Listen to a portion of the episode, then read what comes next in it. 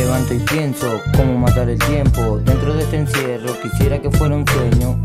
Tenemos que aceptar un día más, enfrentar la realidad, sabiendo que estamos privados de nuestra libertad.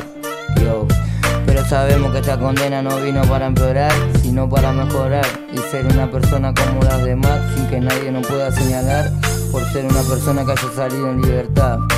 Yo quisiera que nos puedan ayudar antes de condenar, con un trabajo para que más nadie se haga robar o tenga que matar. Para mantener a sus familias y sus hijos no tengan que llorar por la falta de su papá, que tuvo que robar para que no le falte el pan. Yo, denos una oportunidad, querida sociedad. Basta de